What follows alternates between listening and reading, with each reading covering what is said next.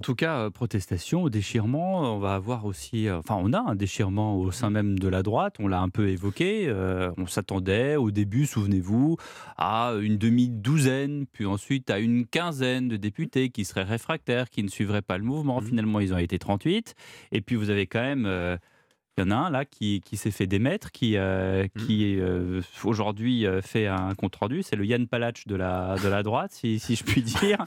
Euh, il est allé tout seul au front. D'ailleurs, il, il- il dit dans son, dans son communiqué, puisqu'on parle d'Aurélien Pradier, le député du Lot, je reste, je resterai toujours à ma famille politique. Je préfère la liberté de conviction à un poste quelconque. Et puis surtout, il dit, je refuserai toujours que la droite devienne peu à peu la béquille conciliante de la Macronie.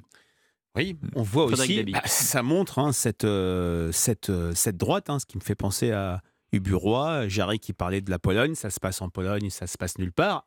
Ça se passe à droite, ça se passe où?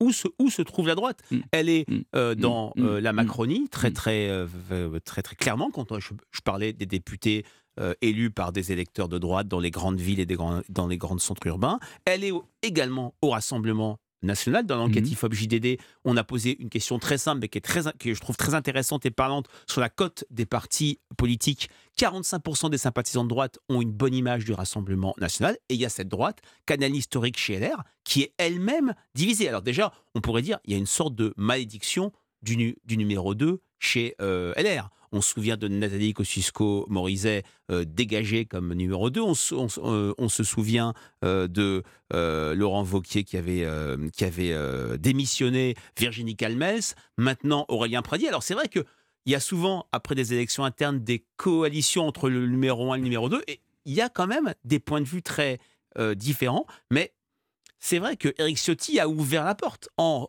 déclarant, et par cohérence, je, re- je rejoins ce que dit euh, Jean-Yves Le tout à l'heure, qu'il ne pouvait pas ne pas soutenir cette réforme des euh, retraites, Mhm. ça a réactivé la critique d'une droite qui n'était pas indépendante vis-à-vis de la Macronie. Et c'est cette ligne que veut incarner Aurélien euh, Pradier. Alors quand même, il a un grand poids médiatique, mais il, est, il pèse peu chez les Français. Seuls 19% des Français considèrent qu'il incarne bien l'opposition à la réforme des retraites. Born La notion de refus d'être la béquille de la majorité présidentielle me paraît manifester la volonté d'exister. Et la vraie question qui se pose aujourd'hui, c'est que, au-delà de l'existence des partis, comme je soupçonne aussi les syndicats de vouloir exister Mhm. à travers les mouvements sociaux auxquels ils appellent.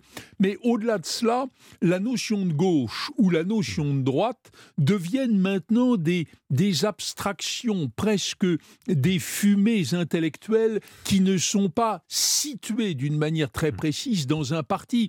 Le- le- le- le- la majorité présidentielle, la Macronie, comme vous disiez, Frédéric, est, est traversée par la droite largement. Les, les LR représentent une partie de la droite, mais il y a aussi cette tendance de gauche euh, qui a fait une large part de l'histoire, au moins du XXe siècle en France, qui est la gauche traditionnelle, la gauche du Parti socialiste, et qui aujourd'hui euh, se cache comme un nain derrière une LFI euh, qui est vociférante. En réalité, il faudra peut-être à l'occasion de la prochaine présidentielle, mais C'est loin. hein. oui, c'est loin. Et puis, et puis il y a un problème. avant. Et puis il y a un problème de personne. Et je Hmm. pense qu'au fond, il y a aujourd'hui une incarnation, peut-être la seule, qui est celle du président de la République, avec aussi celle de Marine Le Pen pour le Rassemblement national. Et le président de la République, c'est ni droite ni gauche, mais plutôt les deux, à condition que ce soit Mais raisonnable. Marine Le Pen aussi, c'est ni droite ni gauche, parce qu'elle a quand même, au fur et à mesure, fait comprendre que ça n'était plus l'extrême droite. Oui. Extrême, de toute façon, euh, Marine Le Pen, je ne parle pas en son nom, mais elle, elle a toujours détesté euh, ce, ce Ah, Jean-Marie Le Pen également. Et Jean-Marie Le Pen également. Enfin bon, cela dit, il y avait quand Il y avait plus de mal il à, avait, ça- il y à s'en avait un- non, mais il y avait un autre positionnement surtout. Oui. C'est-à-dire qu'aujourd'hui, qu'est-ce qu'elle fait, Marine Le Pen? Elle fait son marché dans toutes les opinions publiques, c'est-à-dire euh, chez, les, chez les ouvriers, chez les classes sociales, chez les trucs. Donc elle fait à la fois une politique de gauche et à la fois une politique de droite sur le Ouais. régalien. Oui, avec une petite différence, c'est que je crois qu'on peut créditer le président de la République d'essayer de faire une synthèse Hmm. entre les, les orientations de gauche qui présentent un Hmm. intérêt et qui doivent être respectées et une tradition conservatrice qui n'est pas seulement conservatrice, mais qui est un problème d'équilibre.